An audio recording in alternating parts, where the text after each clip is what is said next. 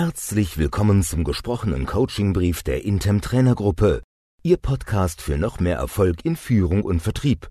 Weitere Informationen finden Sie auch unter www.intem.de.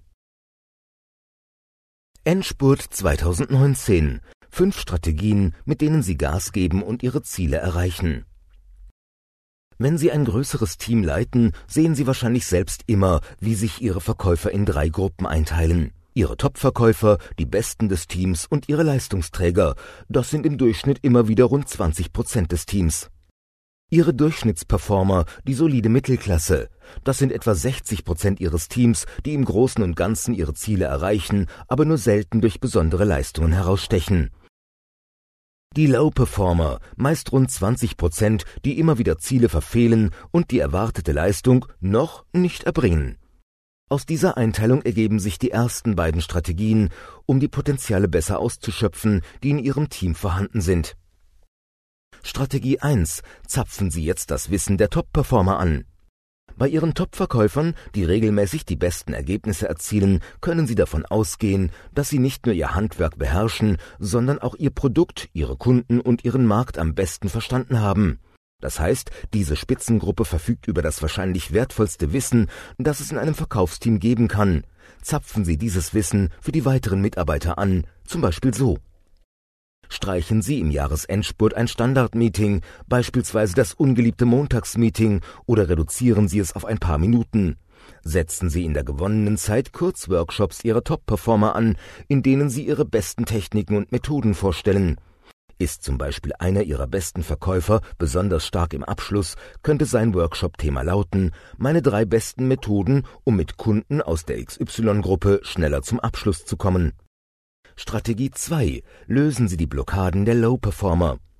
Viele Führungskräfte geben die Mitarbeiter, die ihre Leistung nicht sofort bringen, in der Regel schnell auf und steuern auf eine baldige Trennung zu. Das Problem dabei nur, Immer mehr Branchen haben große Schwierigkeiten damit, Verkäufer zu finden und Stellen überhaupt zu besetzen. Deshalb kann es gerade jetzt, wenn Sie möglichst alle Potenziale im Jahresendspurt nutzen wollen, eine gute Idee sein, diesen Mitarbeitern einen Anstoß zu geben. Wenn es sich dabei tatsächlich um 20 Prozent Ihres Teams handelt, liegen hier bis zu 20 Prozent Ihres Umsatzpotenzials. Hier einige Anregungen. Nur die wenigsten erfolglosen Mitarbeiter sind wirklich unfähig oder ungeeignet. In der Regel gibt es einen Grund dafür, warum ein Mitarbeiter nicht die erwartete Leistung erbringt. Wenn es Ihnen als Führungskraft gelingt, diesen Grund zu finden, haben Sie die Chance, aus einem Low-Performer ein erfolgreiches und zufriedenes Mitglied Ihres Teams zu machen. Um die blockierenden Gründe herauszufinden, setzen Sie ein Vier-Augen-Gespräch an. Anstatt jetzt die Rolle der souveränen Führungskraft zu spielen, versuchen sie es mit radikaler Offenheit, zum Beispiel so. Offen gesagt, ich bin im Moment etwas verunsichert. Schauen Sie, wir alle wollen, dass unser Team erstklassige Ergebnisse liefert. Wir haben alles, was wir brauchen, um eines der besten Teams in unserem Bereich zu sein, aber ich bin mir nicht wirklich sicher, wo Sie stehen. Ihr Gedanke dabei, indem Sie Gefühle zeigen, bringen Sie den Mitarbeiter dazu, selbst offener zu reden. Immer wieder passiert es dann, dass Mitarbeiter die Gründe für ihre schlechte Leistung offenbaren.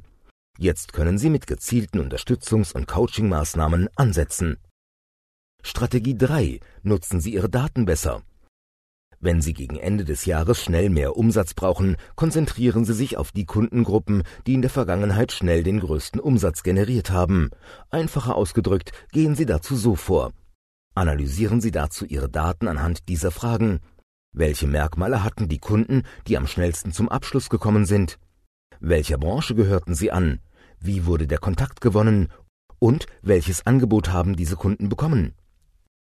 Zeichnen Sie also das Idealbild eines Kunden für schnelle Umsätze, dann gleicht jeder Ihrer Mitarbeiter dieses Idealbild mit den Adressen in seiner Pipeline ab.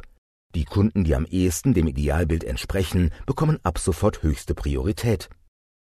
Strategie 4. Erst das dritte Nein ist ein echtes Nein. Testen Sie jetzt in Ihrem Team die Regel, erst das dritte Nein eines interessanten Kunden zu akzeptieren. Anders ausgedrückt, wer einen wirklich interessanten neuen Kontakt hat und nach einem Termin für ein Treffen oder eine Präsentation fragt, darf sich vom ersten Nein nicht abschrecken lassen. Mangelnde Hartnäckigkeit und die Tendenz, sofort das erste Nein zu akzeptieren, ist wahrscheinlich einer der häufigsten Gründe, warum gute Geschäfte mit lukrativen Kunden schon im Vorfeld vereitelt werden. Deshalb Machen Sie Ihren Mitarbeitern klar, dass gerade gute Kunden vielbeschäftigte Menschen sind. Deshalb sind sie geradezu darauf programmiert, Nein zu einem Termin zu sagen, der nicht unbedingt nötig ist.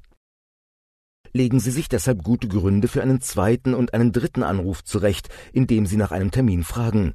Erst wenn der Kunde zum dritten Mal ablehnt, akzeptieren Sie seine Entscheidung. Strategie 5. Erst Neukunden, dann alte Kunden.